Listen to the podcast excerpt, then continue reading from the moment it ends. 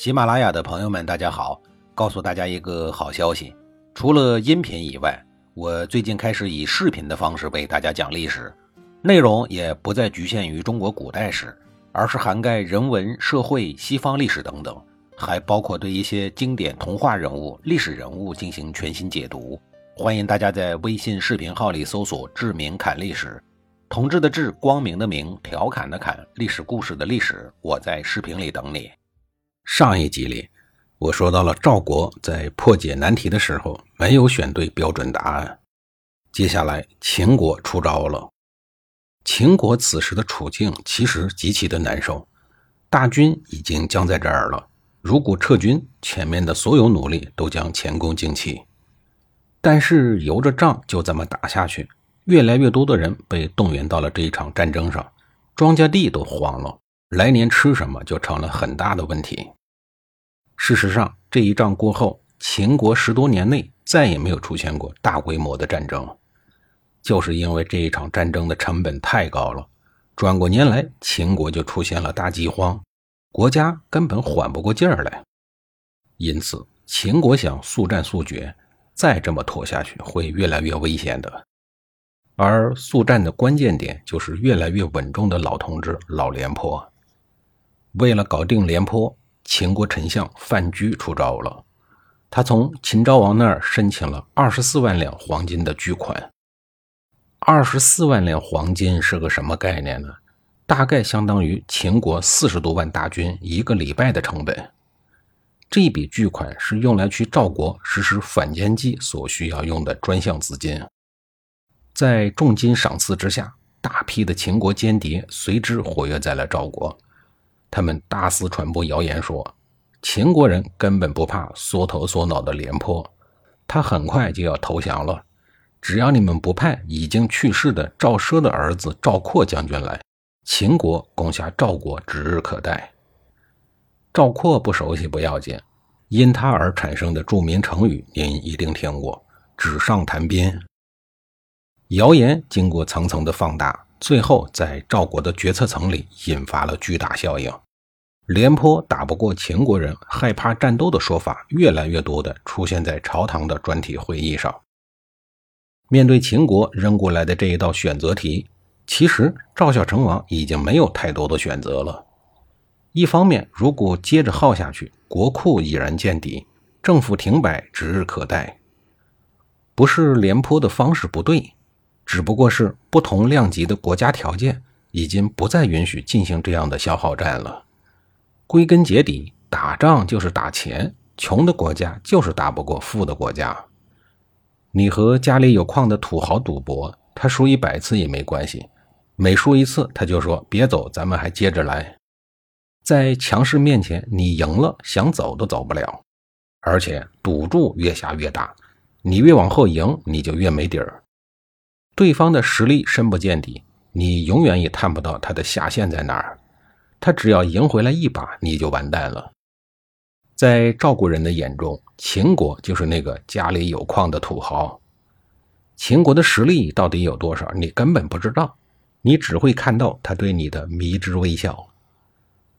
再看秦国那边，他们的补给线虽然长得令人发指，但是由于商鞅变法以后。对所有的国民户籍都进行了造册，土地全部进行了丈量，国家有多少壮丁，有多少土地，能打出多少粮食，我能征调多少资源到长平前线，这些问题在秦昭王和他的决策层中，他们的心里是有一笔账的。商鞅当年最伟大的地方，就是帮助秦国拿到了那个时代的大数据。这场败家烧钱的战役。秦国还能支撑多久？秦国的决策高层是大概可以估算出来的，所以他们敢稳住赵国的使者，给别的国家做样子，就是不提谈和的事儿，意思就是要和你们接着耗下去。仗打到最后，国家的体制建设等一系列深层次的底牌都会被翻到了明面上，战场上的较量仅仅是冰山一角，战争的冰山效应开始显现无疑。由于这个时候摸不着对方的底，而自己的底牌却已经被翻干净了，所以即便没有秦国间谍散发的谣言，赵孝成王都要进行改变了。在和谈之前，他还想御驾亲征呢，这本身就已经是坐不住的体现。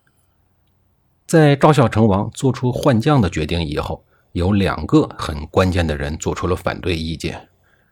第一个是蔺相如，这个廉颇的文景之交，说出了一句很短但是很有智慧的话：“阔图能读其书，复书传不知何便也。”什么意思呢？就是说赵括虽然能把书上的兵法读的是滚瓜烂熟，但是他不知道临阵的应变。第二个反对的是赵括的老娘，这个老娘可以说是中国历史上比较著名的母亲。因为他把儿子的情况分析的是一清二楚，他对赵孝成王说：“赵括他爹当年就说过，这小子绝对不可以为大将。”赵孝成王颇为惊讶地问道：“为啥呀？”赵括的老娘说：“这小子确实从小学习兵法，谈论军事，而且呢特别的聪明，连他爹都被他撅得给一愣一愣的。我当初也以为这小子挺厉害的。”但是他爹却不这么认为。